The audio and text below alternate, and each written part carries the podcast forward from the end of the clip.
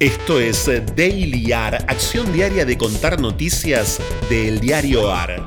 El diario AR es un medio hecho por periodistas y lectores al que podés sumarte y asociarte ingresando a eldiarioar.com.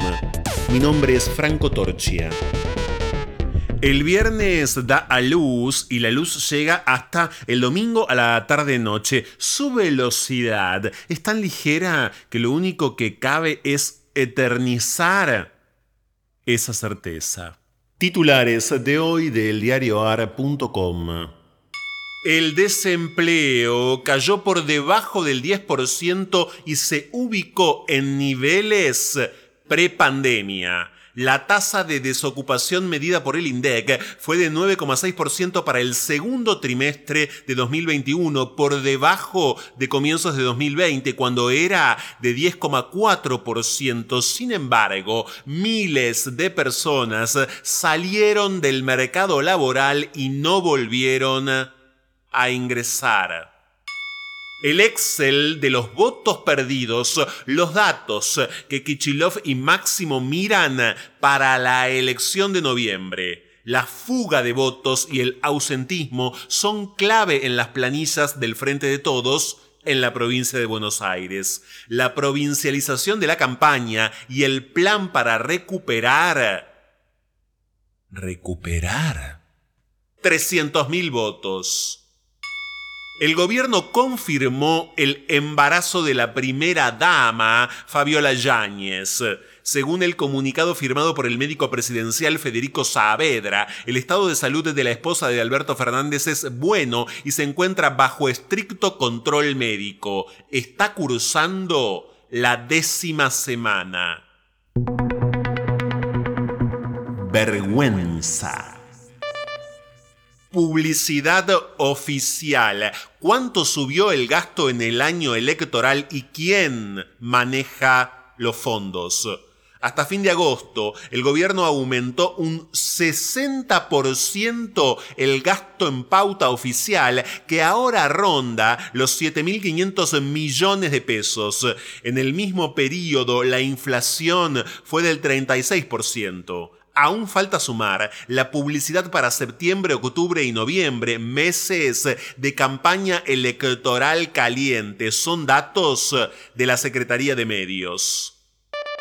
Oil Combustibles, el fiscal, pidió condenar a Echegaray, López y de Sousa por supuesta defraudación al fisco. Juan García Elorrio dijo que tiene la certeza objetiva sobre la materialidad de los hechos y la participación de los acusados. La única querella en el caso, representada por la AFIB, desistió de la acusación penal y de la acción civil que llevaba contra los empresarios. Orgullo. Virginie Despentes, autora de Teoría King Kong la gran ausente de los discursos recientes es la chica mala y calentona. La autora de Teoría King Kong y de Vernon Sutex se muestra desconcertada con la izquierda, pero optimista con el feminismo y el movimiento queer. Si te pones en el punto de vista de un hombre blanco de derechas y hetero, los últimos 10 años son un infierno. Un infierno un infierno. Un infierno.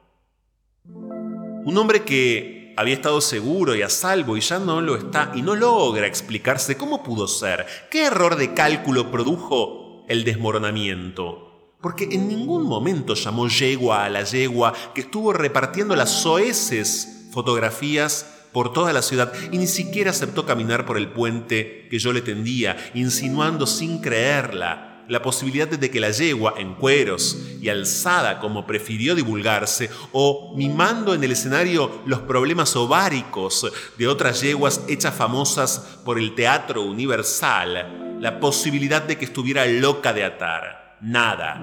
Él se había equivocado, y no al casarse con ella, sino en otro momento que no quiso nombrar.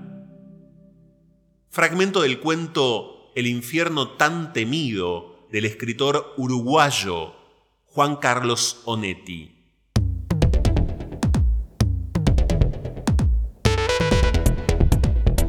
Esto fue Daily AR. Estas fueron algunas noticias de hoy. Hay muchas más y están en eldiarioar.com. Podés seguirnos en Twitter y en Instagram arroba eldiarioar. Y también en Telegram, eldiarioar. Por sugerencias de textos literarios para el final, el mail es dailyar.eldiarioar.com. Diseño sonoro, Caja Mágica Estudio.